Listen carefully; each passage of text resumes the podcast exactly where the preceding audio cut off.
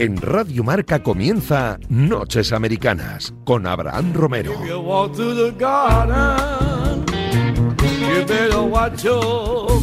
Madrugada del martes 16 de marzo. Bienvenidos a los estudios centrales de la Radio del Deporte, a un nuevo vuelo transoceánico para conocer lo mejor del deporte americano. Hoy con NBA, con el cierre del mercado de traspasos que se producirá tan solo en unos días y en la NFL con todo lo mejor, los grandes movimientos que se están produciendo en la agencia libre. Estarán por aquí Miki Murcia, Guille García, Rubén Ibeas y Javi López. Yo soy Abraham Romero, escucha en Radio Marca, comienza un nuevo Noches Americana.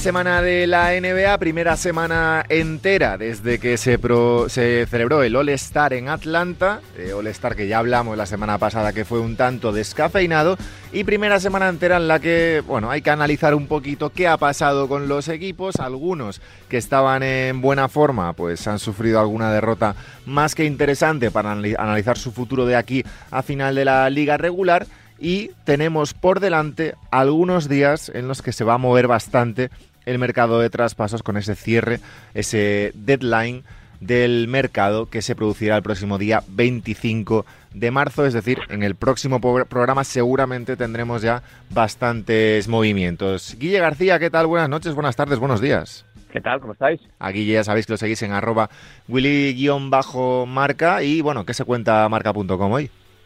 Pues nada, hoy hemos estado analizando, como siempre, la jornada de NBA, eh, muchos triples dobles, eh, hasta cuatro jugadores. Creo que es la segunda noche en menos de, en tres días, que más de cuatro jugadores hacen un triple doble, con lo cual empieza para mí a, devaluarse un poco lo que antes era una, una gesta y bueno, pues analizando también lo que nos toca ahora, que es el mercado de fichajes, con nombres como Ricky Rubio. A, los triples dobles le gusta mucho a, a Miki Murcia. ¿Qué pasa, Miki Murcia? ¿Qué tal? ¿Cómo estamos? Tú eres muy de triple doble, ¿eh? Yo soy mucho de triple doble, de lo que sea. Yo lo que creo es que ahora, eh, para todos los amantes de la fantasy, tienen que tener un, ojo pegado en esos, en ese, lo que has dicho tú, en la fecha de límite de traspasos, porque puede dar un vuelco y aquí les vamos a dar algunas pistas de lo que se está hablando de los rumores. Nosotros siempre, nos, nos siempre nos importa la gente y sus, y sus fantasies. A Miki ya sabéis que lo seguís en arroba MikiMur10. Oye, Miki, no te he preguntado, ¿qué opinas de la supuesta separación de eh, Jennifer López y Alex Rodríguez? Bueno, eh, me da mucha pena, eh, estoy triste, compungido y supongo que no tendrán problema para rejuntarse cada uno por su lado. ¿Ha habido problemas de dinero ahí o no? Yo supongo que habrá otro tipo de problemas, de exceso de... De problemas, exceso de, problemas. exceso de problemas y exceso de dinero, ¿no? sí, está claro. Bueno, vamos a ver, eh, lo decía, primera semana después de... Primera semana completa después del, del All-Star, tenemos que hablar de algunos equipos que no aquí no se sobre, sobreanaliza en este programa la gente sabe ya que somos que no somos gente bueno, que se, que se ciña solo por el único resultado. No somos resultadistas, no somos ventajistas, eh, en lo general. Pero bueno, eh, Utah Jazz ha perdido cuatro de los últimos seis partidos. Yo personalmente no creo que sea algo de lo que preocuparse. Creo que, como decimos siempre, al final, los equipos en la liga regular eh, pasan por diferentes rachas, por diferentes momentos de físico y tampoco creo que sea para levantar campanas al vuelo. los Warriors vienen de recibir una soberana paliza de los Lakers, pero son los mismos Warriors que unas horas antes habían vencido a los, a los Jazz. ¿Creéis como yo que no es para tanto o hay de qué preocuparse, Guille? No, yo creo que lo de Utah Jazz entra dentro de, de lo normal, ¿no? De lo que venimos hablando toda la temporada. Al final se hace muy largo el calendario y no puedes estar constantemente arriba. Yo creo que además las, las derrotas llegan contra contra equipos que, eh, que se lo puede, contra los que se lo pueden permitir y no por eh, tantos altísimos. Utah mantiene señas de identidad y bueno, pues a lo mejor eh, han, les viene un poquito mal el parón y han levantado un poco el pie del acelerador, pero, pero no creo que sea preocupante ni mucho menos. Miki, ¿te preocupa la situación no, no ya de Utah, sino, por ejemplo, de los Golden State Warriors, que ha habido unas declaraciones de Stephen Curry ahí pidiendo un poquito más de, energía, dejar de perder partidos? Ahora mismo están eh, entrarían en el play-in. Recordemos que esta temporada no hay directamente playoffs, sino que eh, cuatro equipos de cada conferencia, del 6 al 10, disputan un mini torneo para entrar en los playoffs. Y ahora mismo los Warriors jugarían el de la conferencia oeste. ¿Qué te parece el momento de, los Warriors? A ver, em, hace unas semanas Steve Kerr pidió más intensidad, por ejemplo, a Weisman en el rebote. Eh, yo creo que ahí hay un, falta un poco de colmillo retorcido. Y curiosamente, eh, creo que creo que ese ya es eso que ha pedido Kerr es un poco la clave de la clave que podría hacerles entrar en, en los playoffs. Creo que es un equipo poco blando, quizá. Blandurrio. Un poco blando. Sí, un poco blando, mucho talento, pero es un poco blando. Eh, Wiggins. Eh, Ubre. Eh, tiene intensidad, pero mm, Weisman está un poco, es un poco blando, pues eso pide un poco más de pide un poco más de pues eso de, de, de, un, de defensa que es lo que, que, que, un poco también lo que le pasó a Utah también a Utah le he visto un poco menos equipo un poco más mm, me la, mm, todo basado en el triple, la cojo uno y se la y se la tira, la coge otro y se lo tira Jordan Clarkson desde el banquillo, que es un poco lo que él ha jugado, pero les veo un poco menos estos últimos partidos, menos menos equipo. Ah, y, y, la, bueno, por poner una, ¿sabes el dato? El, dato, el, dato. Eh, Rudy Gobert batió el récord de la franquicia ayer. que ¿De rebotes? Sí, 28, 24 puntos, 28 rebotes. Sí, a ver, Utah Jazz evidentemente sigue siendo primero de la conferencia oeste, pero yo creo que estoy con Guille y estoy con también con Miki, evidentemente. Eh, no hay nada, creo, más allá de eh, las diferencias a lo mejor de intensidad que puedes tener entre un entre una semana y otra, los viajes, el tal, nada que haga pensar que este equipo se puede llegar a caer, aunque, aunque yo sigo diciendo y lo llevo diciendo todo este año que no me fío de ellos para playoffs sigo diciendo que les faltan cosas, pero evidentemente están primeros del oeste y ole su pelo. Que es, muy difícil, Abra, lo que dices, mantener una dinámica, pero, pero si algo es rico en Utah es ese, ese 2 contra 2 que, que utilizan mucho con Gobert, que si, que si que lo estaban lo estaban lo estaban haciendo muy bien estos últimos partidos ese juego coral encontrando el triple teniendo mucho acierto. Pero por ejemplo vi una cosa que no me gusta vi a Bogdanovich fuera poco como oído y, le he visto ya dos partidos un poco frío. Bueno, vamos a ver, no están, no sonan las alarmas, pero no me gusta verles así. son, momentos, Miki. Son, al final esto se hace muy largo y, Sí, sí, totalmente. y yo creo que eh, lo que dice Abra tiene razón, que para playoff hasta ahora han sido sospechosos eh, habituales y yo creo que ese también es un poco el motivo que quieren dejar de, de ser, lo que no quieren perder la cara a la temporada regular, pero, pero bueno, que si tienen que levantar un poquito el, el pistón lo levantarán ahora para intentar llegar de, la mejor manera posible a esos playoffs. Guille, hace un par de programas que no hablamos de, ellos. Situación de los Dallas Mavericks, octavos de la conferencia oeste. Octavos de la conferencia oeste y, bueno, es verdad que esta, esta noche, esta pasada madrugada, eh, yo creo más que por las ganas que tenían los Clippers de devolverles aquella paliza del, no sé si fue el día de Navidad o de, uno de los, no, perdón, de uno de los primeros días de, fue el, la temporada. El, domingo, no, fue, fue un domingo de Navidad. fue un domingo de Navidad, pero que no era el día de Navidad, eso, es lo que digo, pero fue uno de los primeros partidos de la temporada y yo creo que se las tenía, se la tenían guardada. Pero a mí los Dallas Mavericks empiezan a, a gustarme un poco más. Empiezo a ver cositas como, como el paso adelante que para mí está dando por Zingis para no que no tenga que ser Luka Doncic eh, el principio y el fin de, del juego de, de, los Mavericks y que por lo menos encuentre compañía a la hora de intentar eh, subir posiciones en el oeste.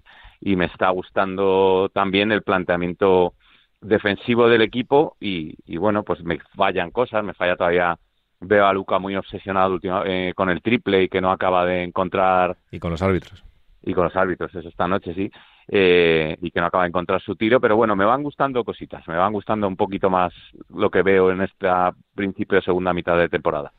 Jalen Brunson, ¿eh, Miki? Eh, nuestro zurdito, nuestro Hombre. zurdito. Solos. Yo- Aquí se dijo.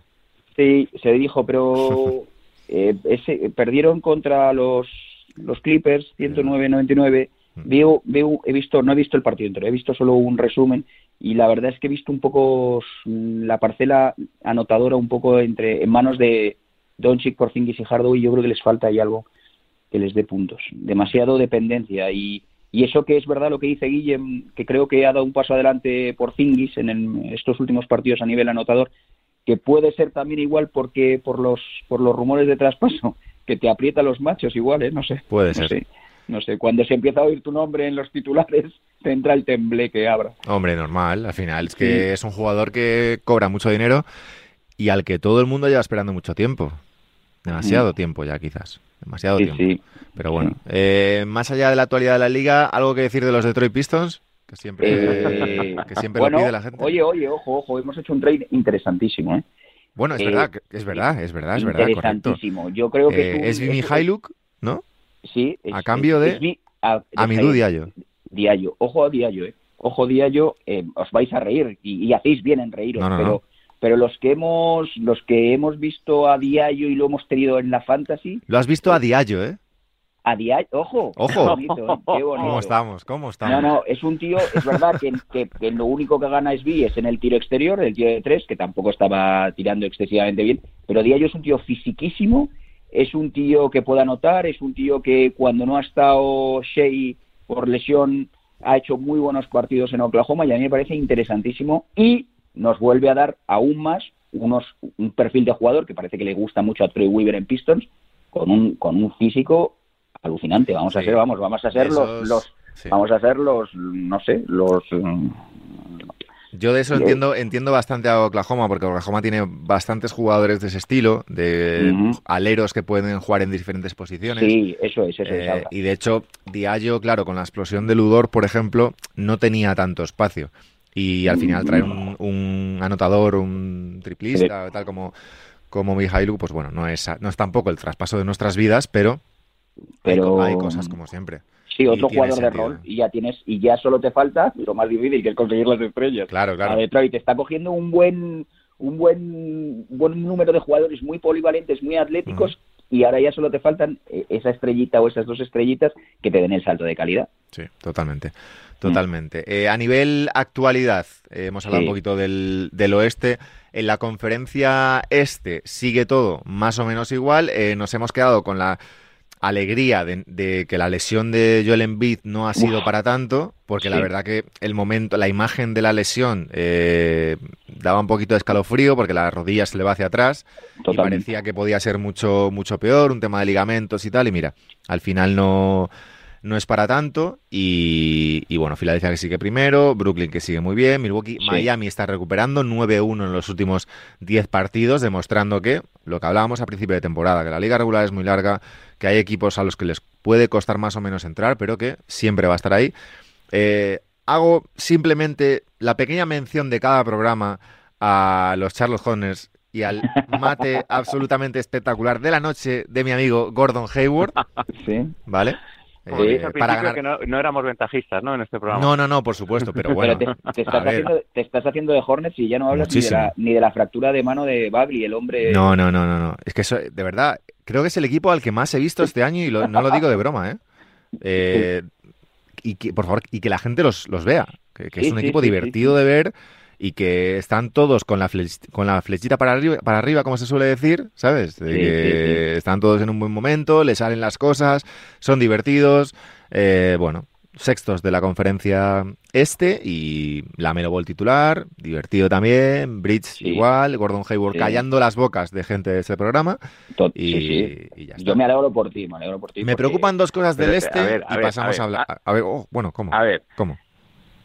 Gordon Hayward no tiene que callarnos las bocas. ¿Cómo que no? Los que, no, que deberían callarnos son Michael Jordan y Mitch Kupchak. Nosotros no hemos dudado de la calidad de Hayward. Hemos dudado de que, la calidad. no, no, no, de que se le pague lo que, lo que es la morterada que le puso y de que no era un jugador para ponerle esa morterada en ese momento.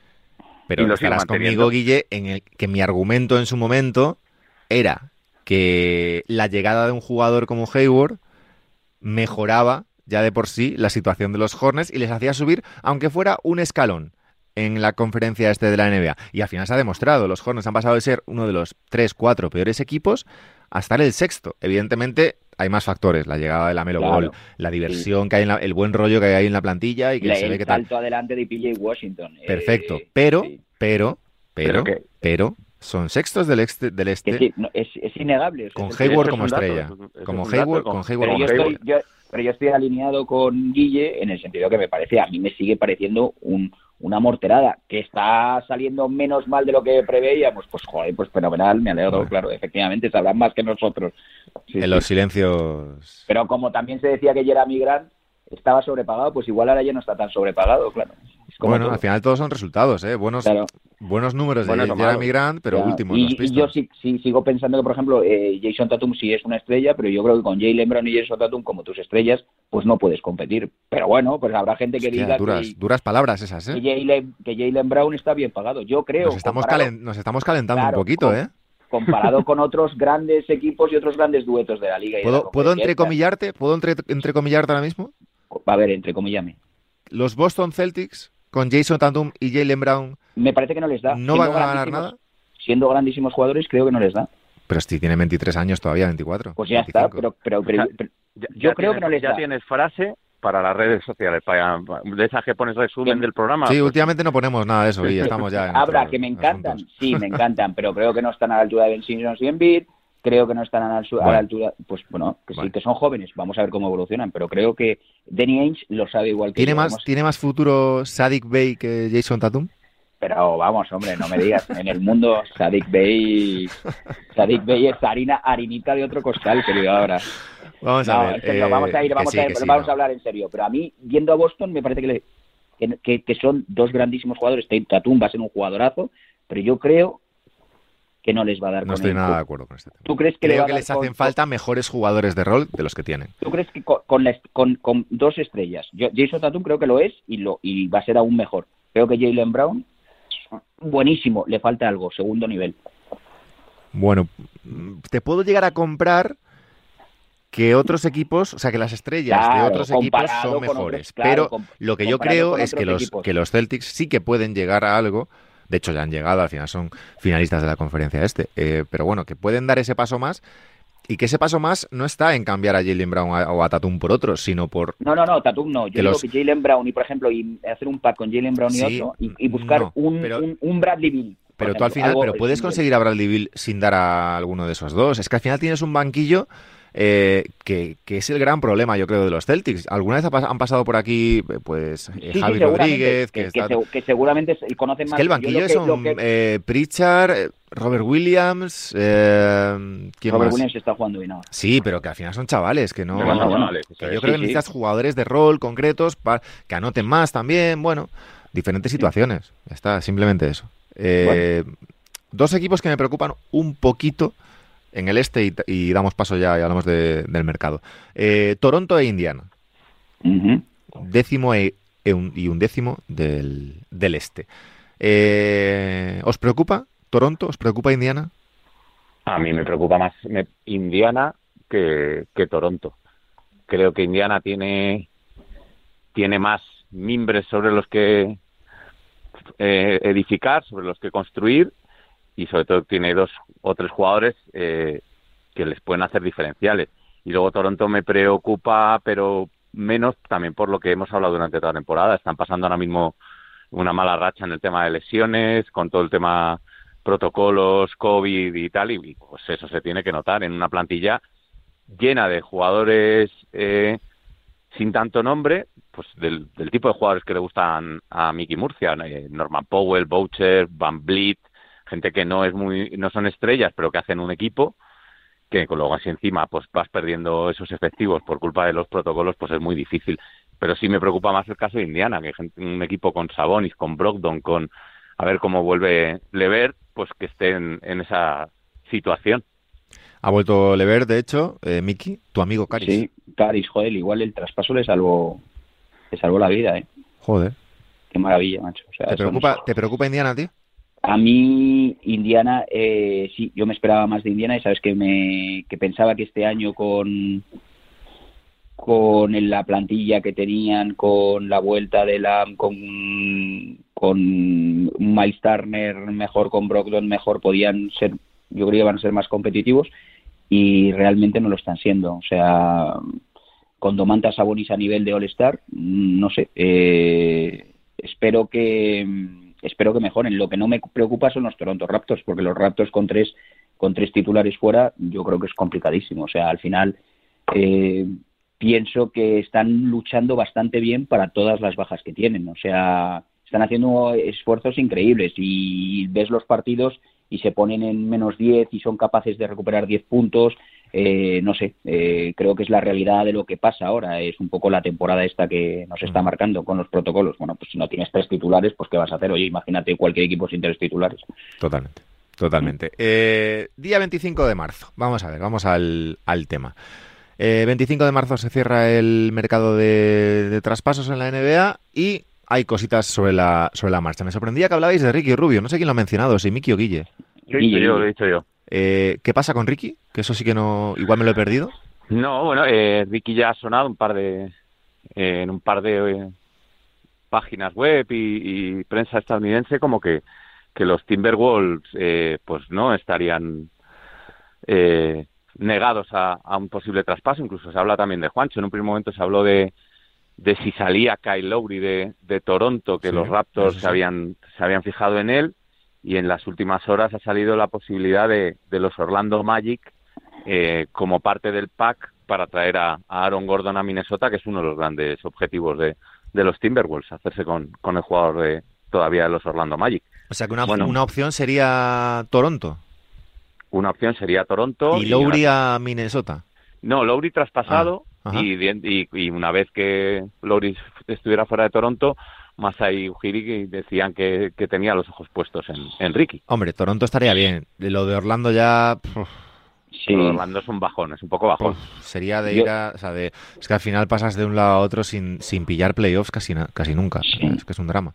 Yo he oído lo de Lowry, eh, que estaban interesados los Clippers y los Sixers, pero que los 30 millones... Claro, es que... los Claro, 30 es que- millones y hay opciones un poquito más baratas, pues como puede ser nuestro amigo el aseado George Hill, por ejemplo. Sí, a ver, eh, por un lado está Lowry, que tiene, Sí. cobra 30 millones, es agente libre este próximo verano, y aparte es de Filadelfia, entonces los Sixers están eh, interesados, pero es que no va a haber, así como con otros jugadores como Griffin y tal, sí que hubo buyout, de que le cortan Sí. directamente y tal, Sí. eh, en el caso de Lowry ni se lo plantean, Claro. al menos de momento, pero ni se lo plantean, porque bueno, el jugador lleva muchos años Mm. en Toronto y, y Toronto sabe que todavía puede sacar algo por él, evidentemente, no es, no es un caso de un jugador que esté ya totalmente acabado o mm, como el caso de Griffin que no tenga demasiado valor de mercado. El caso de Lowry, pues hombre, todavía Sí. puede sacar algo, sobre todo si va a un contender como los Sixers en este caso. Y, mm, y de George Hill, que lo tenía apuntado por aquí, Sí. eh, bueno, 9,5 millones con una opción de equipo para la próxima temporada y Sí. eso, y los Clippers interesados. Eh, los Clippers que yo creo que tampoco deberían dar mucho porque Hill tampoco ha hecho una temporada espectacular, ha estado Mm, con problemas en de la mano, sí, Sí. eh, y tal, y 34 años puede ser una opción y aparte Oklahoma estaría encantado, claro. Sí, lo que, lo que hablando de, volviendo a Minnesota, no sé si habéis oído eh, que están muy interesados los Wolves en, en Aaron Gordon para el puesto 4 con, con Towns. Sí, a mí no me, no me pega mucho en ese equipo, la verdad, ¿eh? Sí, Ah. Me parece que, que- Minnesota es un equipo eh, sin demasiados tiradores y meter a otro como Aaron Gordon, que, que ha mejorado su tiro de tres, pero tampoco es... Bueno, y que ha jugado de tres prácticamente mucho Sí, tiempo. pero al final tienes a, Ricky sí. que no tira mucho desde lejos. Anthony Edwards, que evidentemente está empezando en la NBA y tampoco tira mucho. Sí, tira, pero es de rachas, o sea, mete poco. Sí, de Angelo que sí, pero de Angelo se pasa Sí. más tiempo lesionado que otra cosa. Sí, sí, sí. sí, Eh, Towns también, pues cinco abierto que puede tirar, pero tam- eh, Jake Lyman tampoco, o sea, sí que es un tirador, pero no sé, eh, Ah, tampoco sí. tiene grandes tiradores y me sorprende que intenten ir a por Aaron Gordon, la verdad. Al final no deja de ser un jugador que a mí me gusta, ¿eh? pero otro de 25 años del escalón medio de la NBA que tampoco yo creo que te vaya a cambiar la vida. Un jugador un poco además indefinido, ¿verdad? Eh, claro. o sea, que no sabe si es 3-4, que no ha encontrado su sitio realmente, no sé, que parecía que iba a ser una estrella pero que no lo es. No sé. Pero se ha quedado en eso, en, en, que iba a ser, no ha llegado. A ver, es, joven ¿eh? y buen jugador, a mí me gusta, pero no me pega en Minnesota. Eh, leo aquí que está en los Blazers también interesados, en, Aaron Gordon. Sí. Sí, Aaron Gordon creo que, han sonado los Blazers, ha sonado también Houston, Dallas, incluso los Warriors por, por él. Sí, sí, debe ser. Sí, a ver, en, algunos de esos equipos sí que me puede cuadrar. Sí me pega en Portland, por ejemplo, me pega bastante. Porque, de hecho, mira, Carmelo está haciendo un temporadón eh, saliendo desde el banquillo, metiendo algún día 20, 20 y pico puntos, bueno, y, tener otra opción como Gordon. Imagino que desde el banquillo, como un 4 y tal, pero es lo que decía a mí, que es un jugador indefinido. Sí, no sé, me recuerda un poco, o sea, salvando las distancias, ¿os acordáis de Josh Smith? Que parecía que sí, pero que luego no, o sea, no sé, que tuvo una buena temporada con Millsap en Atlanta y luego se lo traspasaron a, sí. No me acuerdo ahora, con un pastizal y que no terminó de cuajar, no sé, pues ese tipo de jugadores que es difícil de... Totalmente, totalmente. Eh, más jugadores que hay por ahí. La Marcus Aldrich. Oh, ojo. La Marcus Aldrich que ya ha llegado a un acuerdo con los San Antonio Spurs para salir traspasado, no en, no en buyout, eh, y, e interesados Miami Heat, Boston Celtics y Portland, ex equipo de, de la Marcus. Lo que pasa que, claro, 24 em, millones de dólares eh, cobra en, su, en su último contrato y, el buyout tampoco porque tiene cierto valor de mercado todavía la Marcus. Guille.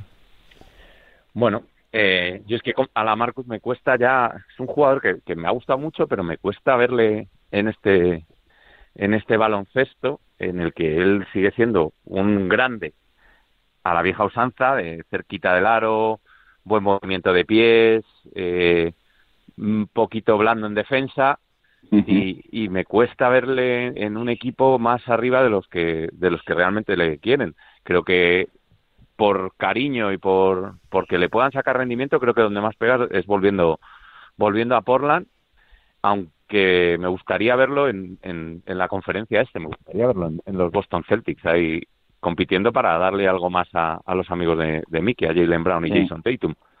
Pero mm, lo veríais, o sea, yo a, la Marcus Aldridge le veo un 4 que puede jugar de 5, pero sobre todo un 4. O sea, si, si va a Boston, eh, tendría que jugar con, con, con Thompson, Tays o Williams, o sea, eh, y él como 4, ¿no? Y en Miami, por ejemplo, pues sería el 4, sería el suplente de Bam. El suplente de Bam, de Bayo. Sí, Hombre, en, cualquier lado sería. Cuatro, ¿no? Sería un suplente, yo creo. Es que me extraña mucho ver a Marcus como un 5 titular, porque ya no tiene el físico de antes como para defender. Eh, no tiene tampoco gran tiro ya. Eh, mm, me cuesta eso. ¿eh? Sí, no sé, o sea. a mí me guaría más ilusión que volviese a. O sea, lo más bonito, el, cerrazón de ciclo, volver a, Portland. Me haría ilusión, la verdad. otro de los nombres importantes, PJ Tucker, 35 eh, años, acaba contrato, 7,9 millones. Eh, bueno, ya ha dejado de estar con, el, con los Rockets, digamos, ya no juega, eh, está apartado para buscarse equipo y los pretendientes ya es otro, otro nivel porque ahí sí que hay, no hay una necesidad de traspaso espectacular y están Milwaukee, Miami y los Lakers y también, bueno, Denver y Brooklyn al acecho. Al final, este sí que va a ir a un contender sí o sí. Sí, sí. Un veterano habituado a jugar playoffs, buen defensor, sólido, eh, que puede cambiar muchos puestos y que te puede poner, eh, te puede meter tres triples desde las esquinas, pues es un jugador con muchísimo valor, claro. Ah, y un tipo que en, en playoffs te puede defender, que en, un momento dado, que en un momento dado le puedes usar también, eso, aunque es alero, toda la vida lo había sido, le puedes usar en, posiciones interiores que ya por aquel experimento del small ball no está o sea, ya está acostumbrado a jugar. Yo eh, quizá le veo más en, por la fuerza de quien le quiere llevar, eh, yo le veo más en Brooklyn, que haga más peso Harden y D'Antoni, que saben lo que le pueden, lo que puede sacar de sí Tucker y, bueno, pues que completen al final, porque ese, ese jugador sí que me parece que, les podría dar un, un plus de cara a competir en playoff mucho más que, que Blake Griffin, aunque tenga más nombre Blake Griffin, evidentemente. John Collins, que rechazó en su momento 90 millones de los, de los Atlanta Hawks y suena para Boston y Minnesota sobre todo. Eh, es una pena que esté John Rondo en, Atlanta porque sí que era un destino que me gustaba para Ricky como, como suplente de Trey Young o como acompañamiento en esa en ese trío de bases que tienen con, con Werther pero está Rayon Rondo, evidentemente, y, y, no va a pasar. Pero John Collins, curioso, y me pega más que Aaron Gordon, por ejemplo, en Minnesota. Le pega más al estilo de juego, yo creo. Perdona, Miki, ¿qué ibas a hablar? No, no, no, no, no, no, no. Que, no, que me que estaba estaba pensando en John Collins, que había leído que tenía muy mala relación con Trey Young, y por eso supongo que que, bueno. que, que, saldría, no sé, son el, esas son las cosas que... No sé yo eso, ¿eh? Sí. sí, bueno, en un momento dado se dijo que, que Collins no veía bien que todos los balones en los momentos importantes fueran para Young, pero eso también, es... eh, pero también en las últimas semanas eso parece haber cambiado porque eh, por lo que yo he podido leer, el, lo, con quien tenía algún problema era con, con, con Joey Pierce, con el que era entrenador. Ahora ya con Nate McMillan, pues parece que la relación de, de John Collins va algo mejor. Eh, vamos a llegar a uno que gusta mucho por aquí, que es arrastra pies.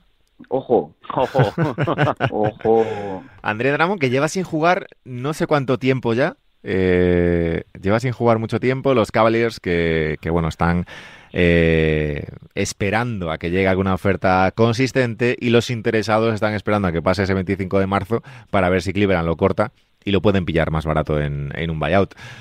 Brooklyn, Los Ángeles Lakers, bueno, es que cobra mucho, es que son 28 millones sí, de, sí, sí, de, dólares que yo creo que nadie va a asumir es eh, ahora esta temporada, entonces lo más lógico sería eh, pues que pase este 25 de marzo, eh, Drummond quede libre de, de los Cavaliers, eh, le den el, el, buyout y pueda ser libre para firmar con algún equipo de cara a playoffs.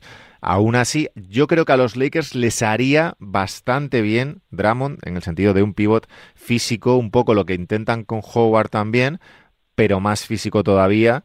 Y, y, bueno, dentro de los defectos, evidentemente, Mickey, que tiene, que tiene Drummond, pero, pero oye, sí, todavía es joven, joder. Claro, y que para ser un tercera espada sin, sin ser cabeza de cabeza de león, sino con un tercera espada y tal, es un jugador interesantísimo.